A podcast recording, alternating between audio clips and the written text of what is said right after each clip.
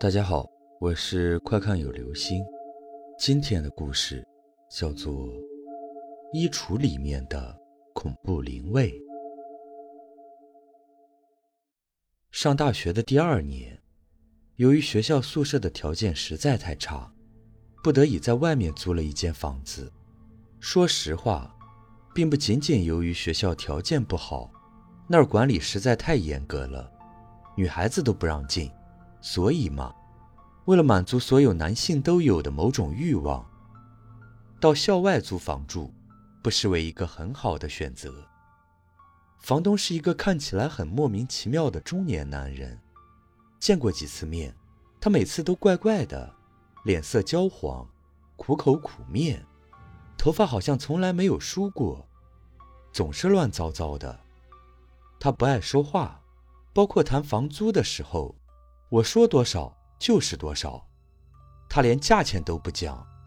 房间不是很大，一室户，但配备相当齐全，空调、电视、地毯、冰箱，煤气一应俱全，还有一个独立的卫生间。但最重要的是，屋子里有一组看起来容量很大的衣橱，一共六个，靠墙放着，上面顶到天花板。我乱七八糟的东西很多，正需要那么大的衣橱，所以尽管感觉怪怪的，也毫不犹豫地租下来。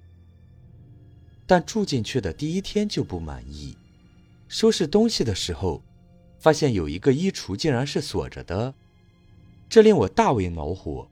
找到房东问他：“你把这个橱子帮我打开吧，我有好多东西要放呢。”他又用那种怪怪的眼神扫了我一眼。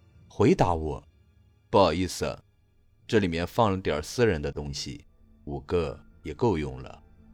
真是岂有此理！但无论我怎么软磨硬泡，他就是不给我开，我也只能作罢。一个星期很快就过去了，也并没有发现什么不妥。直到有一天，一个好朋友来我家玩，一进门就像狗一样不停地嗅呀嗅的。然后很奇怪地问我：“哎，你买的肉是不是放臭了？你屋子里什么味道啊？”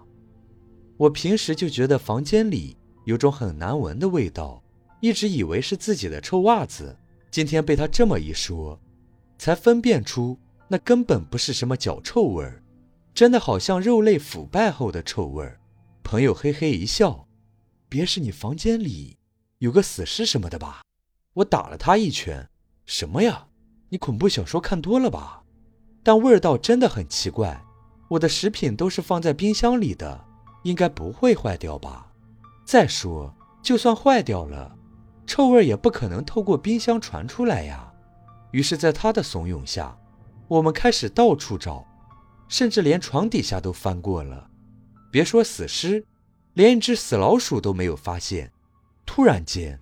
我把目光停留在那一排衣橱上面，会不会？说干就干，我们立刻找工具，开始撬那只锁掉的衣橱。那种普通的暗锁通常都是很好撬的。三分钟后，门啪的一声开了，一股臭味立刻弥漫了整个房间。里面没有我们想象中的断胳膊断手之类的东西，只有一个灵位。上面用一种看不懂的繁体写着一行字，应该是房东的亲属吧，比如母亲、爱妻什么的。灵位的后面有一只小小的盒子，黑色的，古色古香，看起来已经很有些年月了。虽然这已经很出人意料，但好像还没有那么恐怖。再说，一个木头的灵位怎么会有味道呢？我们把目光盯在那个木盒子上面。他肯定就是罪魁祸首。朋友哆嗦着把他捧出来，放在了桌子上。要不要打开？他颤抖地问我。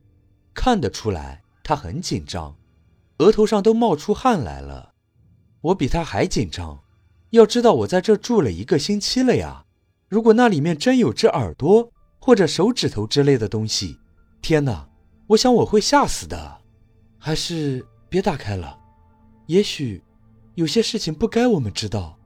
朋友点点头，然后颤抖地把那盒子又捧回了原处。我们小心翼翼地把衣橱上的木螺丝拧紧，尽量让它恢复原状，逃也似的冲到楼下，才稍微松了一口气。前面就是内环高架，上面车水马龙，喇叭声不绝于耳。我们好像在地狱里转了一圈，真有一种再世还阳的感觉。我当然不会继续在那儿住下去。第二天就约了几个好朋友收拾东西搬家。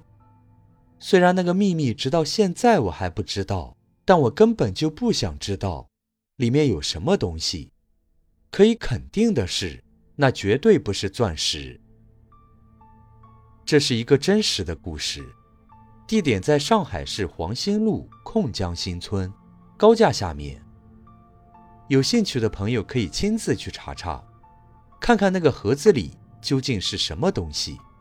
反正小弟是不敢再去了。好了，这就是今天的故事——衣橱里面的恐怖灵位。